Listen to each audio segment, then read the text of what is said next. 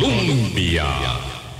Con un país en sintonía, 8 en punto de la mañana. ¿Qué tal? ¿Cómo están? Muy buenos días, bienvenidas, bienvenidos a nuestra ventana de opinión. Hoy es viernes 3 de noviembre. Llegamos a término de una semana pues un poco intensa eh, en el tanto eh, las, eh, las noticias o los acontecimientos lo llevan a uno a una... Um, bueno, hay poco tiempo para digerir todo lo que pasa, ustedes saben porque siempre lo comento, y cuando sucede en torno a los acontecimientos de la propia actividad periodística que se desarrollan, pues comprenderán que aún más. Gracias por todos sus mensajes, por su respaldo.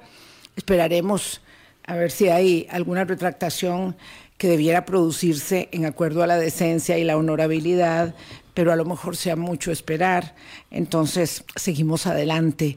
Hoy tocamos un tema que de una manera u otra a todos, a todos nos eh, incumbe, porque no hay nadie que no tenga un aparatito, o casi nadie que no tenga un aparatito, que no esté conectado con eh, el mundo que nos eh, rodea aquí, a partir de esta vinculación neurálgica de nuestros días. Boris, ¿qué tal? ¿Cómo estás? Buenos días, Vilma, y buenos días a todos los amigos y amigas de Hablando Claro. Y para redondear el dato, 7.8 millones de unidades de teléfonos celulares usamos en Costa Rica. Es increíble, claro, porque somos 5 milloncitos y más. Somos más que la población. Sí, más teléfonos que personas. Más teléfonos más que personas. dispositivos que personas, y por eso vamos a hablar. la incidencia del tema que vamos a tratar hoy. Vamos a hablar de 5G y vamos a conversar con eh, los investigadores del Centro Internacional de Política Económica uh, de la Universidad Nacional. Bueno, le agregaron para el desarrollo sostenible.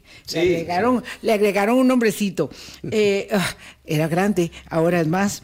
El CIMPE de la Universidad Nacional, ese es el CIMPE con C de la. Universidad Nacional, que nos acompañan esta mañana don Leiner Vargas y don Olman Segura. Les agradecemos mucho porque ellos acaban de hacer un estudio eh, que tiene que ver con las ah, repercusiones que podría tener en el país la exclusión de el des- de la, eh, mm, del líder de las telecomunicaciones eh, de China, del despliegue de la tecnología 5G.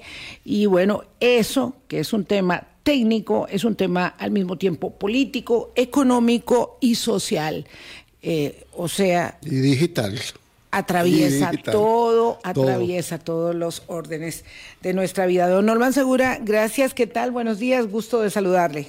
Eh, muchas gracias, un, honor estar aquí con ustedes, eh, Vilma, y de nuevo eh, hacer uso de la democracia costarricense en nuestro programa. Buenos días a Boris y desde luego a, mi compañero Leiner. De- debo decir de una vez de arranque, en honor a la verdad, que el estudio lo hemos hecho este servidor, don Leiner, que me acompaña, pero también los economistas Donald Miranda Montes, Marco Otoya Chavarría y don Emanuel Agüero eh, Quesada, o sea, cinco economistas del CIMPE, del Centro de Política Económica de la Universidad Nacional, y estamos pues muy satisfechos con el trabajo, con esta primera entrega que hacemos. ¿La primera? La primera. Quiere decir que hay más. Bueno, eh, Podría ser. El, el tema, como usted lo acaba de introducir, se las trae el 5G. Ahora online él va a, a contarnos un poco de todos los alcances que tiene esto. Eh, de, realmente es una revolución en la economía eh, tecnológica eh, que a futuro pues, nos va a deparar muchísimo, muchísimas fuentes o muchas áreas de trabajo y definitivamente no para, no se detiene con esto. Don Leiner Vargas ha estado metido de cabeza en el tema y yo sé que lleva batuta ahí también junto con sus otros eh, colegas economistas de la Universidad Nacional. Muy buenos días. Buenos días, eh, muchísimas gracias por la invitación. Y sí, bueno, este es un tema de verdad que yo diría que es de los más trascendentes, aunque también de los más desapercibidos. Y de verdad que es muy importante que la prensa, y gracias por la oportunidad eh, de darle a conocer a la población costarricense no solo la importancia del tema, sino la importancia que las decisiones técnicas y políticas que tomemos en relación a este tema sean con la mayor claridad de datos, con la mayor, digamos, conciencia de cuántos son los impactos que va a tener una u otra decisión Y por eso, porque la tarea que nos toca como referencia en la Universidad Nacional y particularmente en el CIMPE es mostrar datos, eh, dar, digamos, testimonio de lo que nos dicen estos resultados, es que hemos trabajado en este primer documento, que es un documento donde se evalúa el impacto de la exclusión de los proveedores asiáticos, ¿verdad? Porque además de que involucra a una empresa que sabemos que es la, más importante, involucra también a otras empresas del ecosistema eh, digital eh, del mundo, eh, y cómo esa exclusión puede tener un impacto en usted y en nuestras familias, en nuestras empresas, en nuestras oportunidades de empleo, etcétera.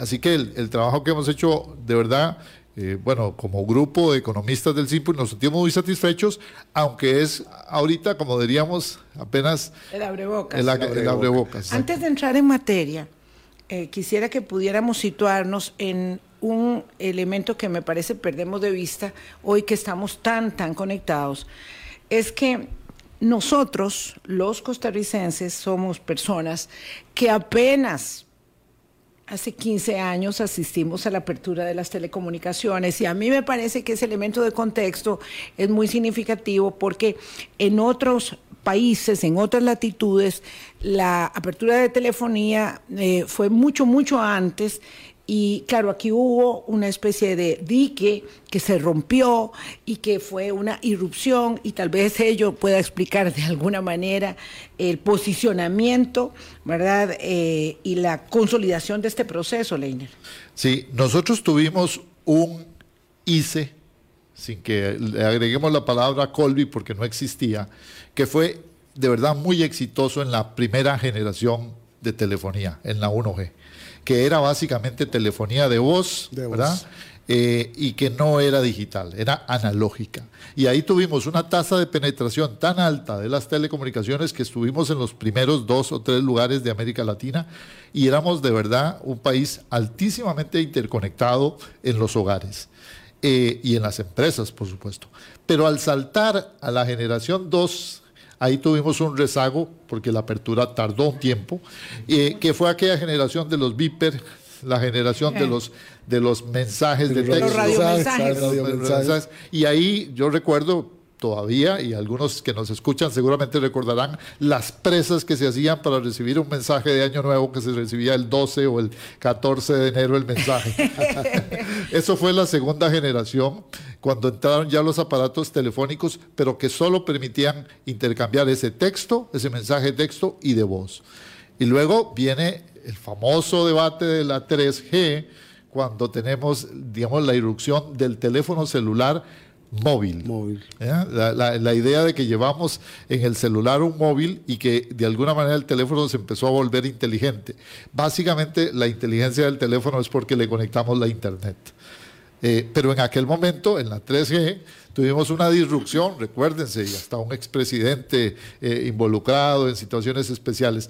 Esa generación de, alguna manera nos dejó una Costa Rica distinta, porque fue cuando pasamos de repente de 300 mil celulares a más de un millón y medio en cuestión de... Una locura. Una locura. Eh, eh, podíamos tener teléfono por primera vez después de que había una presa enorme.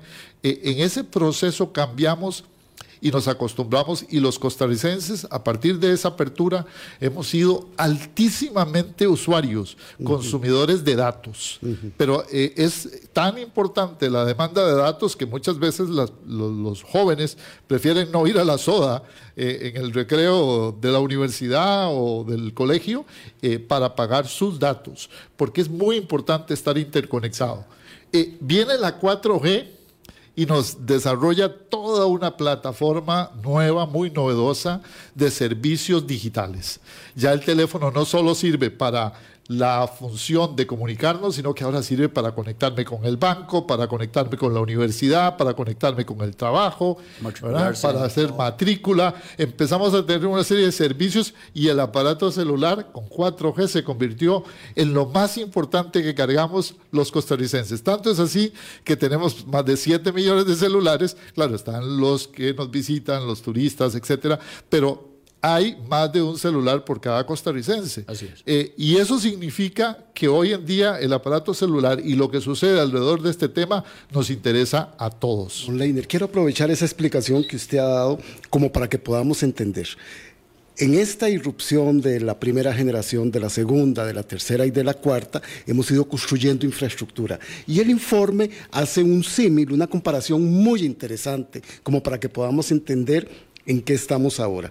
Dicen, que, dicen ustedes en el informe que esto es como construir una carretera. La hemos ido construyendo. Y a partir del decreto del 31 de agosto, donde se excluyen empresas que no han firmado el acuerdo de Budapest, está Huawei, la empresa china, que es la que ha ayudado en la construcción de toda esa carretera. Y de prevalecer el decreto, dicen ustedes en el informe, sería quitar todo lo que hemos hecho y empezar una carretera de nuevo. Y ahí es donde el informe empieza a hablar ya de daños y perjuicios, don Olman. Sí, así es, eh, eh, Boris. Usted lo, capta muy bien y ese, ese símil que hacemos es, eh, yo creo, bastante representativo, porque si pensamos, y, aquí en Costa Rica podemos poner casi que cualquier ejemplo, la, la, carretera San Ramón o la carretera 32 o la que sea, que está ahí todavía medio construir, ¿verdad? Y que, pero que ya se ha venido construyendo y que se ha venido trabajando en ella, invirtiendo en ella, etcétera. Eh, pero ahora decidimos que, que, vamos a entrar con la 5G, para decir de otra manera, o sea, con una carretera que ya no va a ser eh, solamente un arreglo, sino una autopista de gran velocidad, de una gran cantidad de, de, movimiento de datos y, de tecnología. Eh, entonces, al invertir totalmente en una carretera nueva y no aprovechar lo que ya se tiene, pues hay que hacer nuevas inversiones. Y concretamente en el área de las, de las eh, telecomunicaciones no es solamente torres, eh, radios, routers y todo el hardware que se necesita, sino también es todo el know-how, todo el conocimiento, toda la administración, todo el mantenimiento, la depreciación eh, y una serie de cosas eh, adicionales que lleva la, llevaría la nueva inversión. Además, eh, tengamos claro, el estudio también lo hacemos porque tenemos, dentro del CIMPE, tenemos una tradición de trabajar en varias áreas de, de la economía.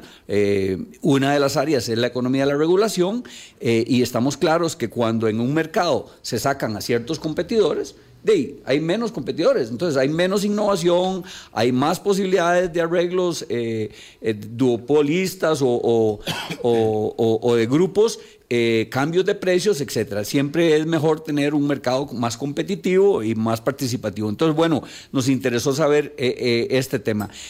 ¿Cuánto significa, de acuerdo a los datos que tenemos a nivel internacional de inversiones? Eh, y está totalmente respaldado y se puede ver en el estudio, eh, digamos, la nueva inversión en este tipo de, aparatos y de eh, aprendizaje, 1.478 millones de dólares en los primeros cinco años.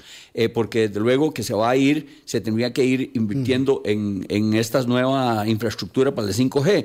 Esto significa que se traduce en un aumento de alrededor de un 44% de la inversión eh, de lo que sería un escenario sin el decreto y a un escenario con el decreto. ¿Y qué pasa, don Leiner, en esta explicación de, ese incremento en la inversión en los cinco años que establece el estudio de 1.474 millones?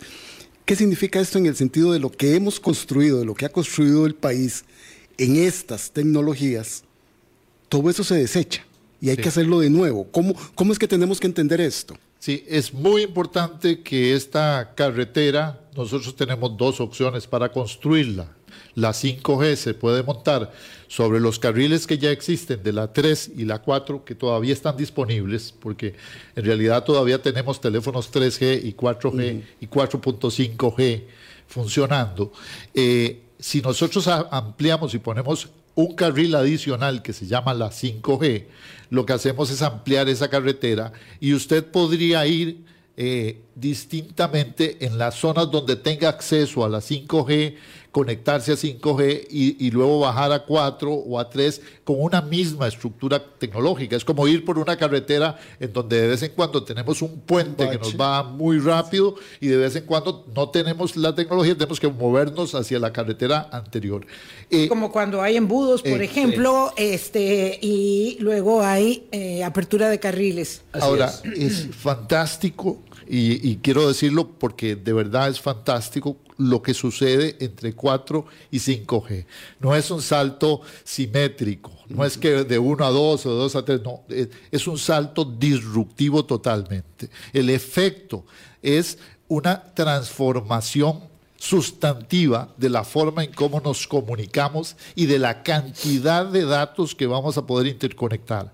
El Internet de las Cosas, el desarrollo de ciudades inteligentes, los autos autónomos, todo el desarrollo, digamos, por ejemplo, de la telemedicina o de la educación en línea a través del metaverso, la Web 3. Es, o sea, el desarrollo fundamental de la tecnología 5G es potenciar a las empresas para que den muchos mejores servicios. Y ahí la afectación que mencionaba don Olman de estos 1.300 y pico de millones a lo largo de, de cinco años es apenas diríamos como un punto muy básico, ¿ah? sin efectos dinámicos, es solamente el efecto estático de la inversión adicional que nos tocaría de hacer solo por tomar este decreto de eliminar proveedores en una, en una circunstancia en donde todos los estudios a nivel internacional e inclusive la misma eh, SUTEL, que tiene a cargo la responsabilidad de competencia en el mercado de telecomunicaciones, nos ha dicho que es un error estratégico para el país eliminar proveedores. Y lo que nosotros hicimos fue medir el escenario base, que es sin decreto, versus el escenario con decreto. Y lógico es, nada más, solo para cerrar esta parte, lógico es que si vamos, que si, si se van a incrementar las inversiones, se va a incrementar el costo, se le va a traspasar al usuario. Bueno, eh, no es automático, pero lo vamos a ver que así, así, así se puede proyectar. Son las 8.17, vamos a hacer una pausa y volvemos con don Leiner Vargas y don Olman Segura de la Universidad Nacional. Eh, con eh, los elementos mm, sustantivos de este estudio que establece los escenarios posibles ante la exclusión de tecnología asiática, precisaba ya don Leiner Vargas, del despliegue de las redes 5G para la telefonía y el Internet. Ya venimos. Colombia. 8.20 de la mañana con un país en sintonía. Gracias por hacer parte de nuestro Hablando Claro y apoyar esta ventana de la vitrina de opinión que el país nos proporciona en el régimen de libertades y garantías plenas eh, que la Constitución preserva a don Olman Segura, don Leiner Vargas del SIMPE de la Universidad Nacional nos cuentan de los resultados de este informe, que básicamente expone cuáles son o podrían ser las consecuencias de excluir la tecnología asiática del despliegue de las redes 5G. Y para los que se conecten así, muy, muy ahorita en el programa, don Leiner, la idea sería eh, que esta carretera en modernización, en ampliación, no puede, eh, digamos, desconocer lo que se ha hecho. Eh, bueno, es algo así como que lo que se pretende hacer, algún día se terminará en la ruta 32, que es de dos carriles a cuatro, ahí va, poquito a poco, muy poco a poco, pero ahí va. Este, y entonces se hacen carriles nuevos para seguir transitando a mayor velocidad, con más vehículos, con mayor facilidad para el desarrollo, eh, y exportación, etcétera. Entonces, una carretera en realidad no es solamente una obra de infraestructura, tiene muchas implicaciones y este es el caso. Eh, ¿Por qué excluir una tecnología en particular tiene tanto afectación, no digamos para el ICE, para Liberty, para Claro o para cualquiera de las empresas del mercado, sino para la sociedad en su conjunto? Porque eso no es saludable? Porque, como bien lo dice el estudio y además lo referencia a otros estudios que se han hecho en países que ya están implementando la, tecnología, el rezago, el esperar más tiempo eh, esta carretera nueva, tiene un impacto económico en la sociedad muy fuerte. Esta situación, por ejemplo, nos rezaga en una serie de industrias. Hay una tabla que referencia el estudio en donde están las industrias más afectadas. Y, una cosa extrañísima es que las industrias más afectadas son las industrias de zona franca, que es donde la economía está generando más impacto eh, en este momento, donde se está generando más valor agregado. Eh, porque esta nueva tecnología, esta ampliación del carril nos va a permitir una, digamos, automatización de procesos mucho más amplia de la que hoy en día tenemos, con menos latencia, es decir, con una latencia muy baja, prácticamente instantánea, que nos va a permitir conectar a casi todos los aparatos de una empresa al Internet. Y esta tecnología, la 5G, va a ser la tecnología para las empresas. La 6G, como se prevé ya en el proceso, va a ser la tecnología para conectar a las personas a esas nuevas tecnologías de las empresas. Eh, entonces es muy importante que esta carretera de alguna manera se realice pronto, eh, Vilma. Y esto es el gran, el gran efecto, es el rezago porque aprender una nueva tecnología, entrar con un nuevo proveedor de servicios, diseñar una nueva carretera desde cero, tener que reinvertir en 3 y 4G para sostener a los clientes que, que, todavía tenemos en esa trayectoria, porque esto no va a entrar en el país de inmediato y todo el mundo se conecta a 5G, esto va a entrar en procesos Gradualmente. graduales en lugares estratégicos. Por ejemplo, si tuviésemos 5G en el Estadio Nacional, para darles un caso de los muchachos que están hoy conectados con nosotros aquí, y, tenemos un concierto, como el que ya está a las puertas, eh, en el momento en el que se conectan esas 50 mil personas a Internet, se bloquea el Internet de, de, los teléfonos. No se puede transmitir en vivo prácticamente nada. Con la 5G todos vamos a poder transmitir streaming en vivo en el mismo punto, en el mismo lugar, por la ampliación de la carretera digital que vamos a tener. Eh, solo para darles un ejemplo, en un contexto, digamos, de, la industria, digamos, de servicios, eh, pero hay eh, enormes impactos, por ejemplo, en una, en una operación médica en este momento, por la latencia de los servicios, no se puede hacer una operación en Costa Rica desde el Internet. Pero con la nueva tecnología vamos a poder tener eh, la conectividad y la latencia mínima, es decir, entre el instante de que el doctor en Nueva York da el paso digital, la tecnología, el robot en Costa Rica no tarda ni un milisegundo en actuar. No sabemos casi nada de este tema, pero cuando don Leiner nos instruye sobre latencia, es uno de los eh, mm, factores más significativos de la revolución en marcha. ¿Es así? Imagínense que si en este momento nosotros tuviéramos un auto autónomo en la carretera y estuviese siendo manejado por un robot, la latencia actual de la 4.5G puede hacer que el carro frene entre 3 y 7 metros después de lo que el robot le ordene. ¿Ah? Sí. Mientras que con la 5G el carro va a frenar medio metro en el momento instantáneo de la decisión del robot. Vamos a cuatro metros usted atropelló ya al, peatón. o uno mismo se mató. Sí, este, mm, alguna persona dirá, bueno, ya, pero la verdad es que eh, Colby tiene mucha plata, Liberty tiene mucha plata, claro, es de eh, una industria mundial de mucho dinero también, entonces que, que, hagan las inversiones que hay que hacer, que el país asuma este, esa decisión política, diplomática, porque como dice aquí un señor, que escribió en nuestro Facebook, yo prefiero una empresa de Occidente que una empresa de Oriente que viola derechos humanos. Eso dijo el señor. Entonces, que esas empresas acarreen con esos costos, esa es una elaboración, digamos, ah, simple del sentido común de una persona. ¿Usted qué dice al respecto?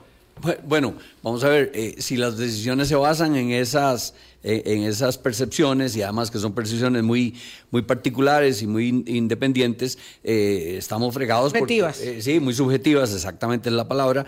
estamos muy complicados porque entonces cada persona va a opinar de diferente manera y, y la política va a ser pues muy indiferente dependiendo de quién la, esté tomando. Pero yo creo que lo que hay que pensar es en el país. Y en el país, entonces, justamente lo que hay que hacer es tomar decisiones bien informados, con datos reales, con respaldo eh, de, literatura y de información actualizada para eh, tomar la decisión. Además, no es tan cierto que va a afectar a todas las, a todas las, eh, a todos los proveedores de la misma manera. Eh, ya tenemos a, uno, digamos, a Claro, que tiene inversiones para toda Centroamérica con un tipo de tecnología. Creo que ellos están usando Ericsson principalmente. también, ¿Es europea? sí, que esa es de Suecia. También tenemos eh, Liberty, que sí tiene una mezcla entre, entre Huawei y otras, y tenemos Colby, que tiene una muchísimo más de Huawei.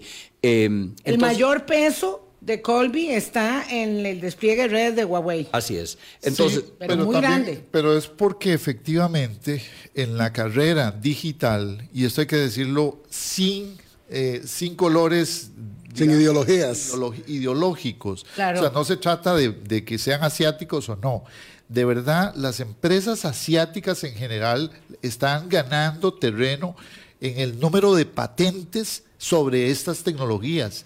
Esta es un líder mundial en patentes de tecnologías 5G. Sí, yo creo que muchas personas no tienen en cuenta, ¿verdad? Como me decía un querido amigo, eh, que hay que enfatizar eso, y es que la tecnología china es una tecnología de punta en muchísimas áreas, incluyendo eh, en la telefonía y el Internet, como dice usted.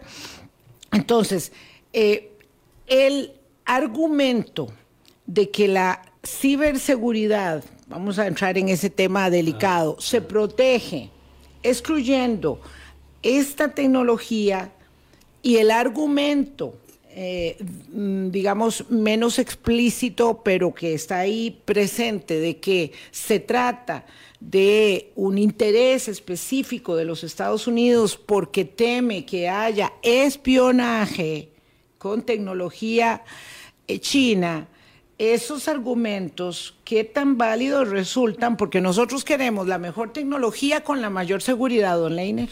Sí, bueno, vamos a entrarle a ese tema porque desde el 2015, la Unión Internacional de Telecomunicaciones ha venido desarrollando la reglamentación de la seguridad, de la ciberseguridad de las redes 5G. Todos los operadores de telefonía eh, celular que entren, lo que tienen es que acatar la normativa de la Unión Internacional de Telecomunicaciones sobre este tema. Esto ha venido desarrollándose para proveedores asiáticos y para proveedores europeos y americanos. Entonces, no hay nada de ciberseguridad en el convenio de Budapest. Es, un convenio sobre otras temáticas. La ciberseguridad asociada a las redes 5G está incorporada en la reglamentación que todos los proveedores tienen eh, mandato de, cumplir. Pero además el MISIT, en este caso por estar a cargo de las telecomunicaciones, puede a nivel nacional poner algunas, algunas barreras adicionales en materia de ciberseguridad sin excluir a ningún proveedor.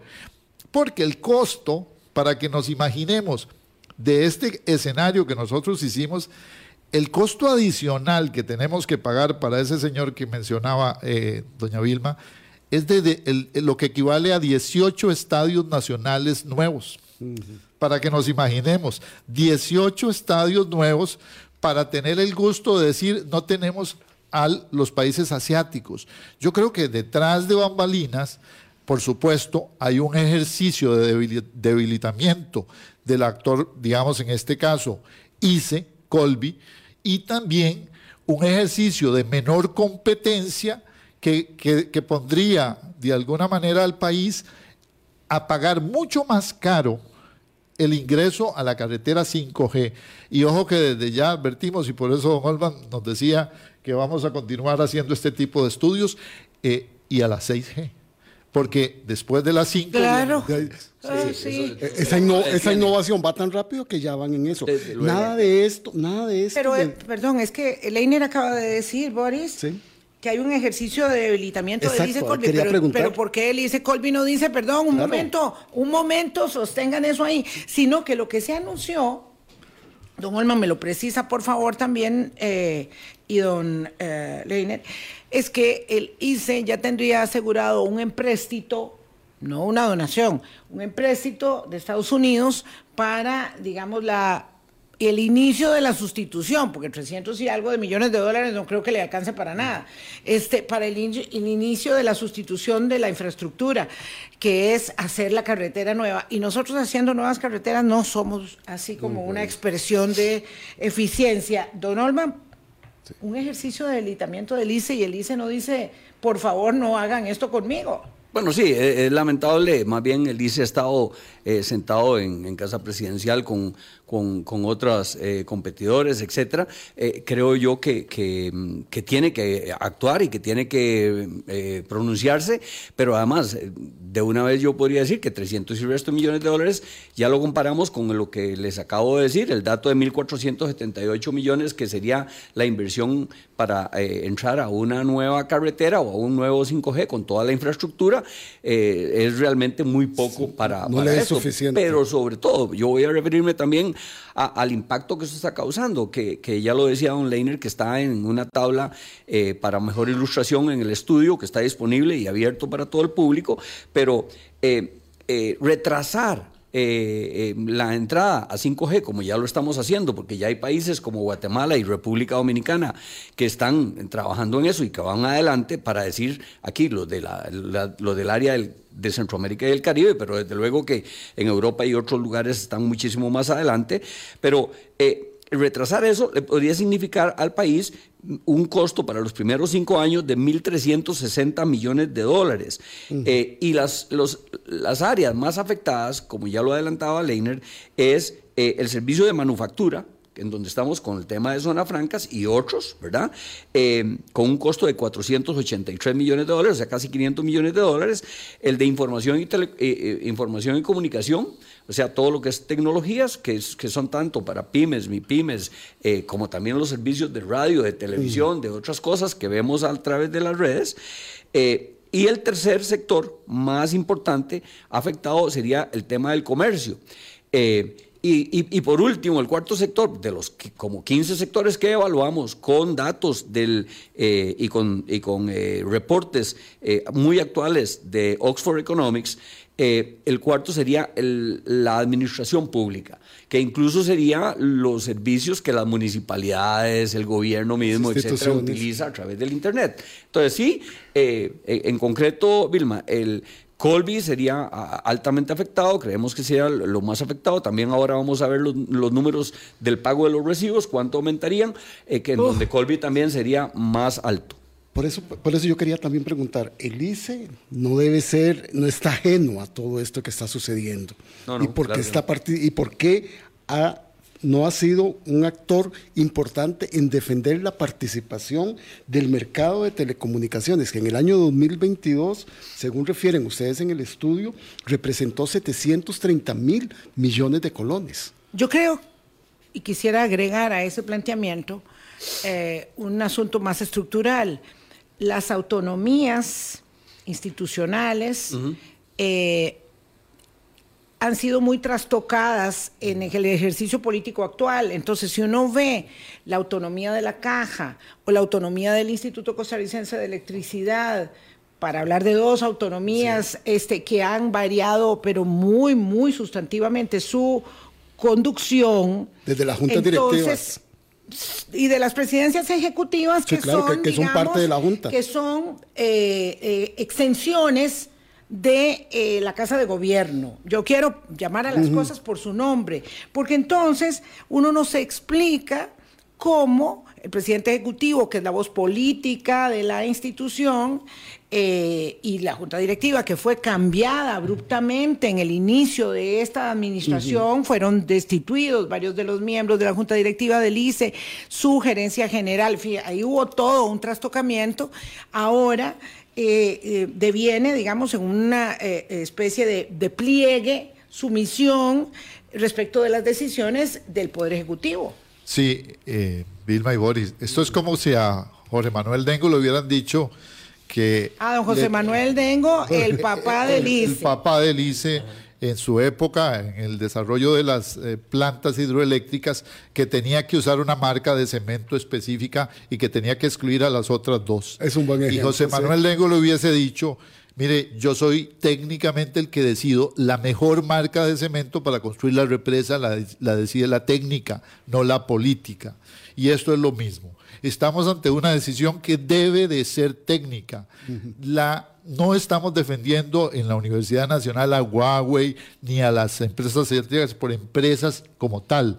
Estamos defendiendo de que los proveedores tengan la mayor apertura, los operadores de telefonía de manera técnica, económica y a partir de su estrategia de negocios decidan al mejor proveedor por la mejor oferta que tiene excluir proveedores va en contra de lo que el Banco Mundial, que digamos sería el formador de nuestro presidente, eh, dice en todos sus informes, que es que hay que más bien ampliar la competencia.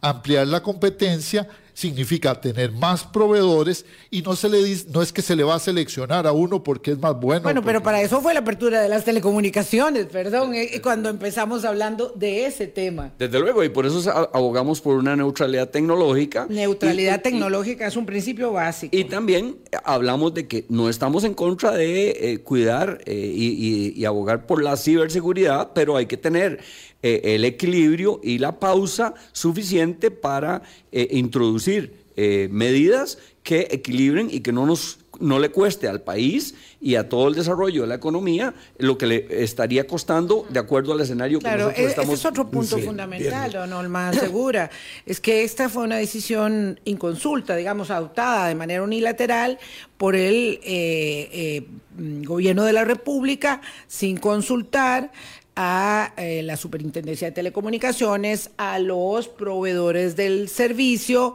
em, a los usuarios nunca, porque ahora vamos a hacer la pausa en este momento para hablar con don Olman Segura y don Leinder Vargas acerca de cuánto nos cuesta a nosotros. Una cosa es lo que podemos eh, eh, señalar que le cueste a las empresas y decir, bueno, que son muy grandes, que son multimillonarias, lo cual tampoco es cierto, porque cada vez el negocio de telecomunicación es más complejo, es un negocio ciertamente de volumen, pero que se abarata para el usuario, en tanto eh, la inversión siempre es muy, muy elevada, ¿verdad? Para las empresas. Entonces, eh, no solamente se trata si lo quisiéramos ver así, de la inversión de esas compañías estatales y privadas, sino también de lo que implica para la factura mensual, porque Costa Rica es un país de acceso bastante módico, bastante barato a el servicio mensual, al paquete que cada uno tiene. Ya venimos. Colombia. Con un país en sintonía, 8.42 minutos de la mañana. De este tema vamos a seguir hablando porque es muy vasto, interesante, complejo, desafiante y hoy don Olman Segura y Leiner Vargas del CIMPE de la Universidad Nacional nos instruyen acerca de este estudio que proyecta eh, lo que puede costarnos, tanto en inversiones ah, en un lapso de cinco años, como en pérdidas también en cinco años, eh, negar la ah, habilitación de para el despliegue de la tecnología 5G de la, de la infraestructura que ya tenemos con la eh, tecnología asiática. Voy a decir asiático en lugar de chino. Este, eh, como, como nos enseñó Leine. Una cosa es que ustedes dicen, aquí hablan en miles de millones, 1.478 millones en cinco años perderíamos en inversiones, eh, tendríamos que hacer, en, inversiones, nuevas inversiones, pero además perdería el país 1.360 millones eh, en los, eh, digamos, segmentos más significativos de la economía. De la economía Ahora, ¿cuánto habría que pagar de más en la tarifa? Usted, usted, usted y yo, ¿cómo, cómo se mide eso? Porque de pronto la gente no tiene en cuenta que eso nos cuesta a todos. Claro, bueno, vamos a ver, eh, un poco para eh, eh, resumir lo que usted estaba planteando. El estudio tiene como cuatro partes. Una es, bueno, cuánto nos cuesta la inversión en esa nueva carretera que dijimos. La segunda cosa es cuánto impacta eh, a la economía. La tercera es a cuáles sectores de la economía es a los que más impacta. Y por último, bueno, en los costos de los usuarios cómo impactaría. En la parte del costo de los usuarios, que es lo que estabas preguntando, Vilma, eh, pues ahí tenemos diferentes tipos de usuarios y ya lo decía Don Leiner, que la 5G principalmente se enfocaría eh, en beneficiar a las industrias, a, la medicina, a los comercios, etcétera. Sin embargo, nosotros hicimos los cálculos de em, lo que costaría em, en nuevos costos relacionados con este mercado restringido y encontramos que subiría el Internet. Eh, los servicios de Internet y telefonía en alrededor de un 40%, lo que significa eh, eh, perdón, 40, sí, 40%. Eh, lo que significa unas tasas importantes de, Internet y telefonía eh, para las personas. Desde luego que va a depender también de cómo cada uno de los proveedores de los servicios decidan eh, cubrir sus costos, ¿verdad? Puede ser que hagan cargos diferenciados a los que tienen prepago, a los que tienen pospago o eh, algunas otras alternativas. Y por otro lado, lo que es importante es que entonces esto afectaría a los usuarios que no puedan pagar el 5G. Lo que nos lleva a un cálculo de alrededor de 3 millones de personas que no estarían entrando a eh, la, perdón, o de personas no, sino de, digamos de aparatos o de usuarios que ah, ok, de, aparatos. que no estarían entrando. Yo puse de personas y no es de personas. Sí, que, no estarían entrando a, utilizar la 5G. Eh, lo que nos lleva a que va a haber una pérdida de penetración en este momento tenemos una altísima penetración de, telefonía eh, mm. eh, y de servicio de Internet en el mercado costarricense, pero bueno, de acuerdo a los cálculos que se tiene eh, y la literatura internacional, Europa, por ejemplo, tendría una penetración de alrededor de más de un 30%, América Latina para el 2025 de un 12%, Brasil y México un 14 y un 20%, y de acuerdo con estos cálculos que tenemos con un aumento de los costos alrededor del 40%, Costa Rica apenas tendría una penetración en el 5G de un 6%, lo que nos significaría un retraso enorme, ¿verdad? Y claro, porque ahí sí, y brecha hay una, digamos, una pérdida de la de la democratización del acceso. Y eso sí implica, digamos, afectación en derechos de nueva generación. Así es. y es un, tema, es un tema fundamental de los derechos de los jóvenes este, los muchachos que están hoy en las universidades, hoy que el mismo Ministerio de Ciencia y Tecnología dice que tienen que estudiar eh, áreas, eh, ¿verdad?, de las ciencias y de la tecnología, pero les está, STEM, les está prohibiendo, les está limitando, porque si conectamos hoy los datos que tenemos a, un a, a una plataforma 5G, las podemos gastar en dos horas. O sea, las plataformas 5G transforman disruptivamente el uso de los datos. vamos a tener el uso del Internet de las Cosas, muchos aparatos conectados al mismo tiempo de todo tipo, desde la nevera, el televisor, la seguridad en la casa, todo va a estar conectado al Internet. Entonces, lo que vamos a crear es este embudo, al hacer un 40% más caro, vamos a crear un embudo de ingreso de usuarios a la tecnología. Seguramente sí, algunos aquí en Curridabat, por allá en Santana, en Escazú, podrán pagar ese, ese aumento. No todos los, de Curridabat tampoco. Ah, no todos, pero. Todos los de Curridabat. de Santana. Pero, digo, lo que pasa en este país es que vamos a tener un nivel de exclusión digital de la tecnología 5G y el rezago de ingreso de la tecnología 6G al país y además vamos a tener un riesgo, y esto es, esto es importante para los empresarios, de que las empresas que podrían invertir en Costa Rica se muevan a otros países que tengan conectividad mucho más sólida y más rápida. Y en esta carrera está. Dice no se puede ir para ninguna parte. No, y en esta carrera está, está República Dominicana, está Guatemala, que le dijo no al gobierno de los Estados Unidos, le dijeron no, vamos, tenemos nuestra propia selección, seleccionamos al proveedor que está Panamá, están entrando países ya como Chile, que tiene varios proveedores, no tiene uno, tiene varios proveedores de tecnología, que eso es lo que debería ser ideal para este país, tener muchos proveedores de distinta tecnología, porque no sabemos cuál va a ganar la carrera tecnológica al final. Entonces, efectivamente, la exclusión, no solo por el precio, es que no tener 5G es como no aprender inglés en el 2000. Pero, pero vamos a ver, no sabemos cuál va a ganar, a ganar la carrera tecnológica. Lo que sí sabemos es que esa tecnología asiática es de los punteros. Ah, es de los que van ganando siempre y, y nadie que se precie de una buena carrera va a decir, ah, no, si no invitemos a Andrea Vargas. No, ¿por qué no? Si es de las que va a ganar siempre. O, estará siempre en los primeros lugares, ahora que estamos así sacando pecho tan orgullosos de nuestra atleta. Y claro, y de cualquiera eh, que se desempeñe, digamos, con buen músculo en el desarrollo tan acelerado de este campo tan siempre tan disruptivo. Eh, qué dicha y felicitaciones Andrea y qué emoción, qué, emoción y además que tenga el mismo apellido aunque no somos familia. Ah, don Leiner. ya, ya, se puso a rajar. Ya viendo a ver cómo se, pero lo, lo, digo, sí, no, lo que lo que quiero decir es que en este caso el, el efecto sobre los consumidores es un efecto dinámico hacia el futuro. Y por eso es que el costarricense necesita que este debate llegue a la opinión pública. No, hay que se dé más, eh, porque don Leiner y don Olman, a mí lo que me pareció súper importante de esto, ¿verdad? Porque es una información muy técnica que no todos conocemos, es que una decisión política está incidiendo en una decisión que tiene que ser técnica, pero no conocemos las implicaciones económicas, sociales, culturales y hasta tecnológicas que esta decisión va a tener si se sigue así.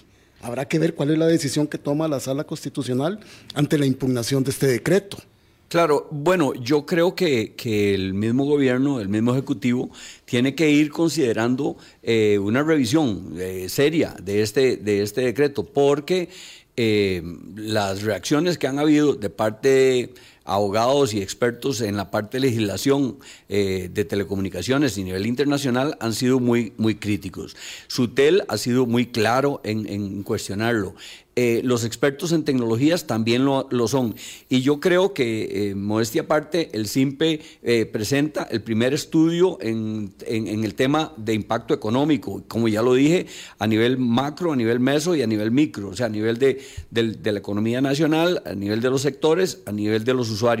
En ese sentido, de estamos contribuyendo a que, a que de verdad se revise y se cambie, porque yo creo que tiene que haber eh, como lo dije antes, em, preocupación y acción alrededor de la ciberseguridad, pero también alrededor de la neutralidad tecnológica y, como dijo Leiner, de que se tomen las decisiones técnicas y no manchadas por, digamos, ni siquiera voy a decir por la política, sino por una cierta politiquería o, quizás presión eh, global eh, que no es la que le corresponde al beneficio del país, sobre todo para generar empleo porque el 5G va a tener eso, va a tener las posibilidades de aumentar la competitividad de las empresas, va a aumentar, va a aumentar el empleo, va a aumentar las posibilidades de, de, em, mejor calidad de vida y en este momento pues todas esas cosas se estarían viendo interrumpidas. Vamos a seguir aprendiendo de estos temas. Así que, pues aquí están los micrófonos a disposición de SIMPE de la Universidad Nacional, el trabajo que están haciendo, que es eh, realmente muy esclarecedor.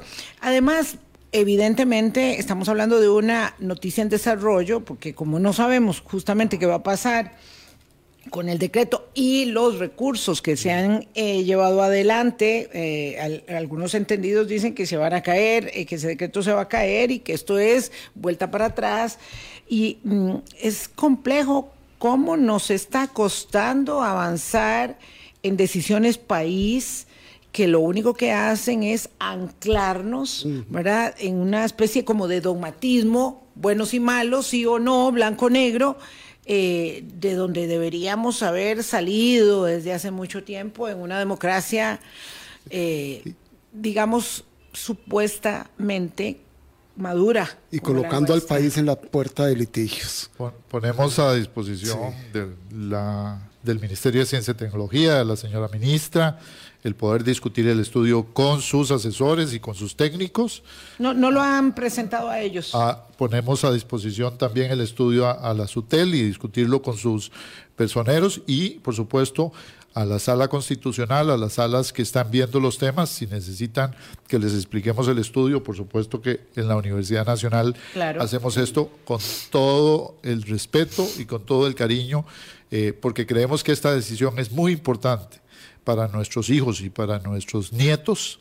Nuestros ¿ah? centros de investigación universitarios tienen esta esencia. son para eso. Eh, tienen que producir con el talento nacional los productos que eh, sirven a la deliberación y a la toma de decisiones eh, es como lo que hace el Estado de la Nación, ¿verdad?